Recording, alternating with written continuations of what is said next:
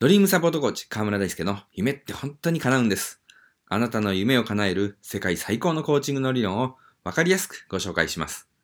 叶えたい夢があるあなた、夢を諦めかけているあなた、そして私には夢がないというあなた、そんなあなたにぴったりの番組です。さて、今回は私がファシリテーターを務める子供未来プロジェクトについてお話をしていきます。この企画は阿武町教育委員会の知り合いから持ちかけられた企画です。この企画の事業目的には次のように書いてあります。町内の小中学生が優れた文化、学術、技術、人物に触れたり、非日常空間においてグループワークを経験したりすることを通して、自ら考え、判断しながら主体的に物事に取り組むことができる人を育てる。この自ら考え、判断しながら主体的にという部分は、誰もがそれがいいよねと思っていながら、なかなか実現できないという現実があります。同じ地域に住む同じ年齢の子供が学級という一つのグループに押し込められて、学習指導要領をもとにした標準化されたカリキュラムを同じ時間、同じ場所で集団に対して行う。こういう公立学校の枠組みではなかなか実現するのが難しいのです。子供未来プロジェクトはその枠組みを超えて社会教育というフィールドでそれを実現しようとする試みです。公費でこれができるというのは担当者に相当の熱量がなければできないことだと思います。担当の石田さんはいろんなところでぶつかりながらなんとか実施までたどり着くことができましたと言われていました。その言葉の裏には相当な苦労があったんだろうなというふうに思います。7月3日に第1回スターティング講座を実施しました。応募者7名、欠席者1名ということで、6名の子供たちと一緒にスタートしました。中学生1名、小学6年生1名、小学5年生 4, 4名というメンバーです。4時間という時間をすべて私に任せてもらえるということで、そのありがたさとワクワク感でいっぱいで、えー、その第1日目の、講座に取り組みました。まず、全員の自己紹介をしてもらい、その後、子供とスタッフの大人たちとペアにしてインタビューをしてもらいました。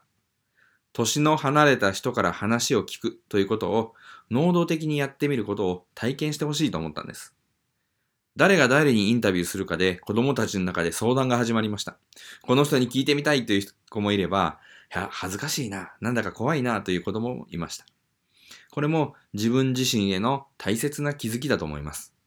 自分は年が離れた人と話すのが苦手だなという気づきから、じゃあこれからどうすればいいだろうかという考えが生まれてくるんです。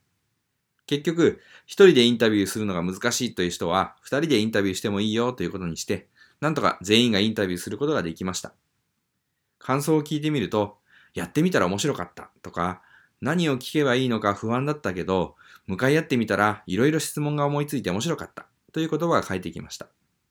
今後の活動でもどんどん積極的に聞きたいことを質問してほしいなと思いました。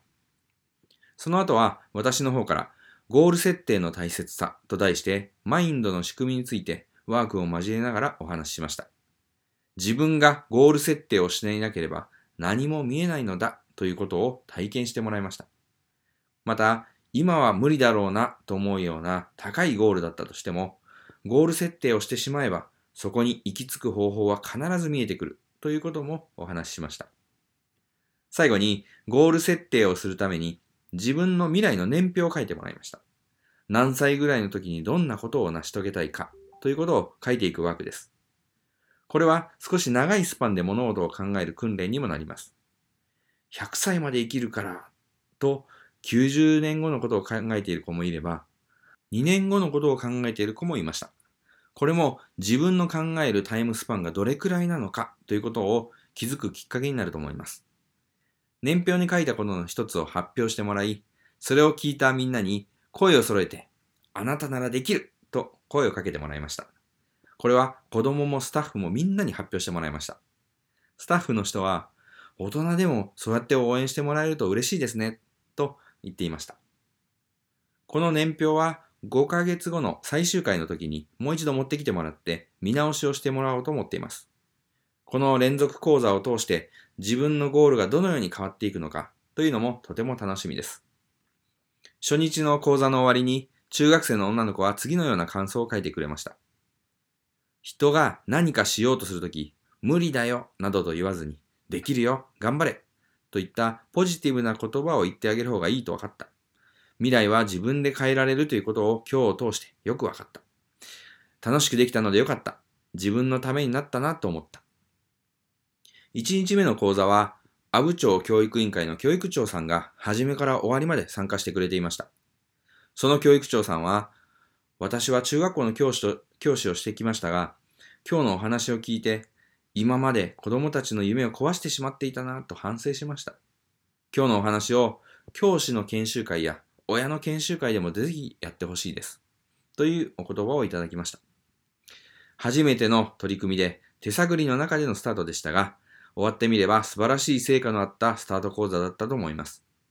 次回は7月27日に萩市ビジネスサポートセンター、萩ビズという施設に出かけていって、いろんな分野の仕事をしている人たちに話を聞く予定です。そちらの様子もまたお知らせしようと思います。